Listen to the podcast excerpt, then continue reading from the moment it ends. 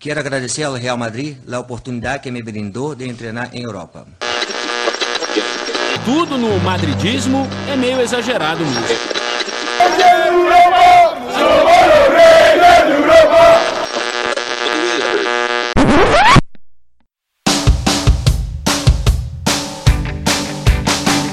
Buenos dias, madridistas. Bom dia, boa tarde, boa noite, boa madrugada. Que na quarentena a galera ouve o podcast às 4 horas da manhã. E estamos aqui com o Cláudio.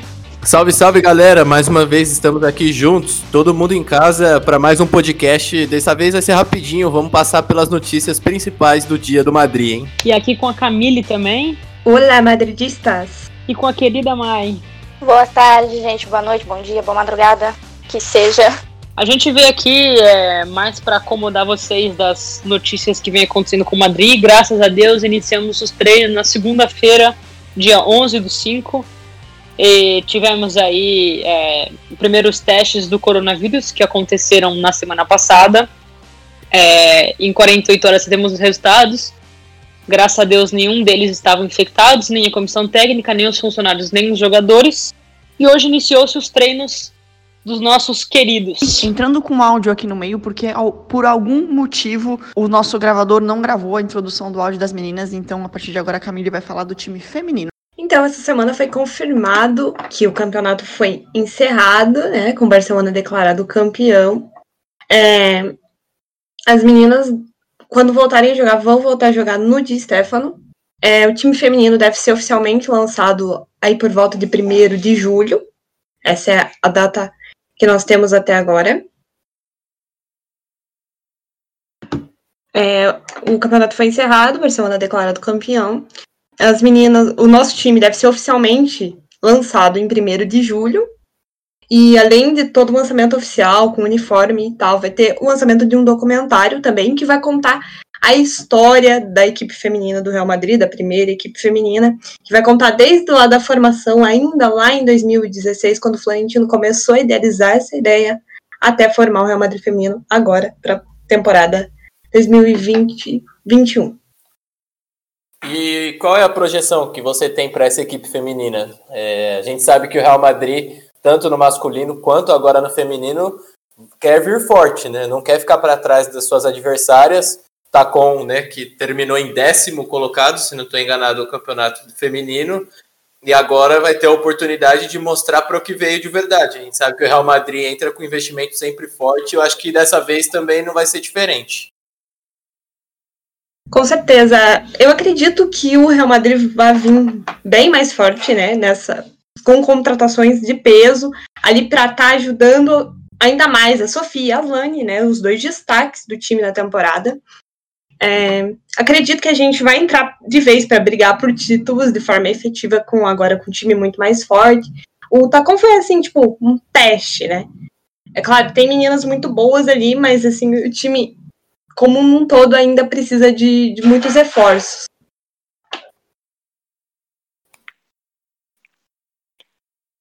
É, o lançamento dessa, nossa, nova equipe vai ser muito importante, né? É tanto por um marco de do Real Madrid, porque ele não tinha equipe feminina, enfim, um marco para o futebol feminino em si, né?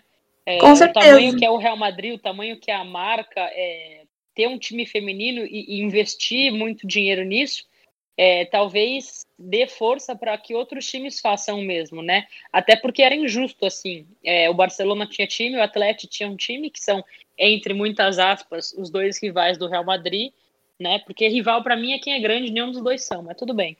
E os dois tinham uma equipe feminina, então era importante que a gente tivesse também para ter mais um time para brigar lá em cima nos campeonatos. Com certeza.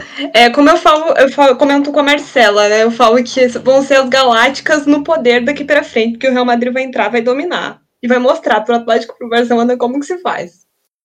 É, e a gente tem uma expectativa muito grande em cima das meninas também, e a gente espera que a torcida também compareça, né? Porque a gente vê o público do, do Vanda Metropolitano é enorme, né? Na, nos campeonatos femininos, tanto do, do Atlético quanto do Barcelona, sempre lotação máxima dos estádios, então é legal, né? Futebol feminino, ainda mais agora com o Real Madrid, vai poder somar ainda mais, fazer crescer o futebol espanhol, que já é muito forte, principalmente feminino. Exatamente. O Atlético Bilbao se destaca muito nesse sentido lá. Na, na semifinal da, da Copa Rainha, eles colocaram 10 mil torcedores no estádio numa quarta-feira para ver um, um, um, jogo do futebol feminino, que foi, tipo, para mim muito impressionante, porque a gente sabe que, infelizmente, não é muito valorizado. Eu espero que o Real Madrid também consiga mudar um pouco esse paradigma, sabe? Mostrando que é, é o Real Madrid que tá ali, gente. Independente se seja o time feminino ou masculino, é o Real Madrid. Exatamente. E tudo que é feito com planejamento, que é o que a gente tem, assim, com base no da gerência do Real Madrid, é, é bem feito e sempre colhe bons frutos. Então, dá para ter é, criar essa expectativa e ter pelo menos um mais de 60% de certeza que, que vai dar muito certo.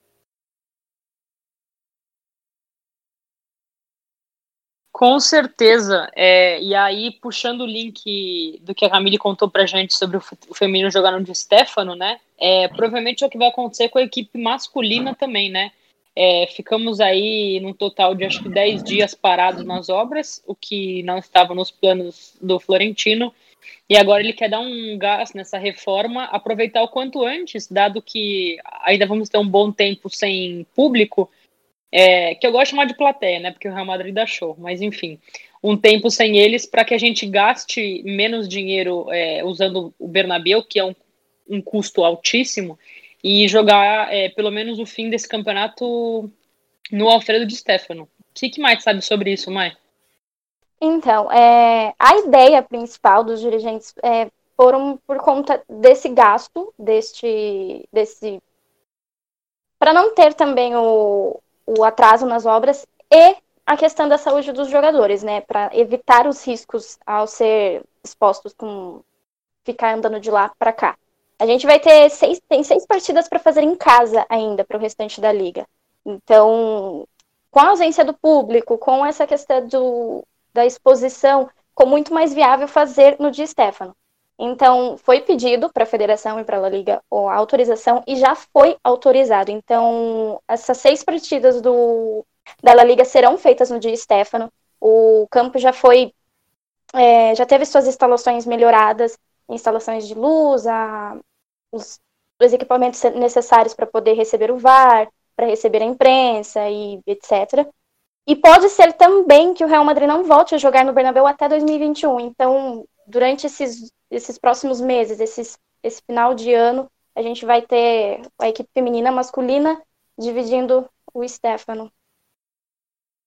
É, isso é muito interessante. Eu acho que essa alternativa de jogar no Bernabéu até 2021 vai ser de muito bom grado, né, para poder aproveitar e alavancar essas obras no Bernabéu, que a gente sabe que teve uns dias parada, mas aproveitaram que voltou que estava tudo parado os campeonatos, então voltaram as obras antes. E já deram uma boa evoluída do que estava antes, né? A gente viu algumas fotos durante essa semana passada, né, deles instalando algumas placas em cima do estádio, removendo algumas estruturas.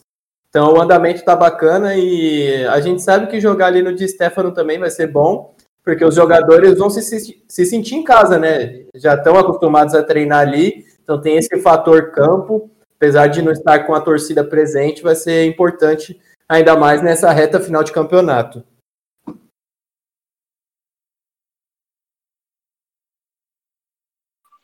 Com certeza, ainda pensar que os jogadores é, vão ter que fazer esses treinos, né? Hoje foi o início dos treinos é, separados, treinos individuais, porque segundo as medidas sanitárias ainda não se pode ter os jogadores juntos um, um dos outros, né?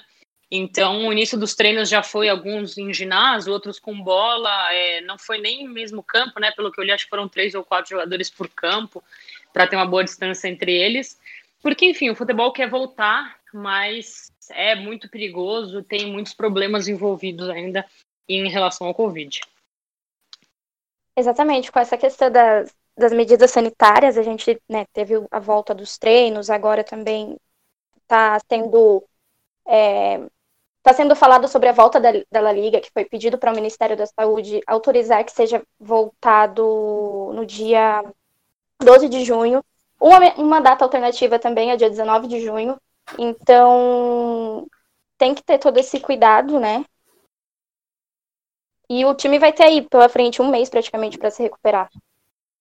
Exatamente. Só de ver eles treinando hoje, acho que já foi um alívio para todo mundo, tipo, tá quase voltando ali meio que à normalidade, pode-se dizer assim, né? Não, com certeza. É. Assim, depois que saiu a notícia de que a Bundesliga ia voltar, já com data para o fim de semana, e de que a Premier também estão é, reservando a data para retornar e tudo mais, aos poucos, da forma como dá, o futebol vai voltando, vai se adaptando, e enfim, a gente estava com saudades, né? Muita. É, e a gente é. tem que destacar também que não só, não só o futebol, né, mas o baloncesto também aproveitou e voltou aos treinamentos hoje, que é bem legal. Os atletas estão todos saudáveis, não teve nenhum caso de Covid no nosso elenco inteiro. Então é um é alívio. Né? Abençoado. é, é, por outro lado, a gente não deixou de ter o nosso famoso parte médico, né? A gente sabe o que bom o, e velho parte médico. O Guilherme acabou se lesionando aí sozinho, só Deus sabe como. E hoje teve um rumor que o Mariano, que não participou das atividades, também estaria lesionado, mas não saiu nada oficial.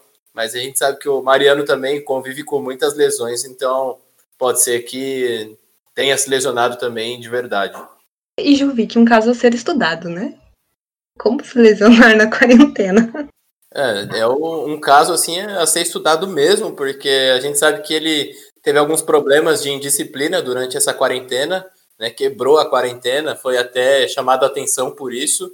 E eu não descarto ele ter feito alguma besteira a ponto de ter se machucado e agora está arrependido, né? O pai dele deu uma entrevista diz que ele está deprimido, né, por conta da lesão e tudo mais, que está chateado, mas é, ele é jogador do melhor time do mundo, né? Então a gente sabe que o cuidado tem que ser triplicado nesse tipo de momento.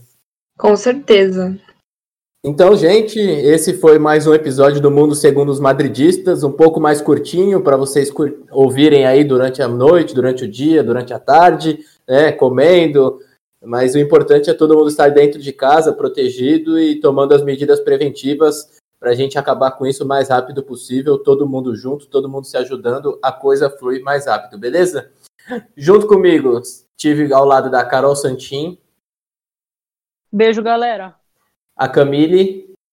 Beijo, pessoal. E a Maria Carolina. Até mais, pessoal. Tchau, gente. Até a próxima. Fui!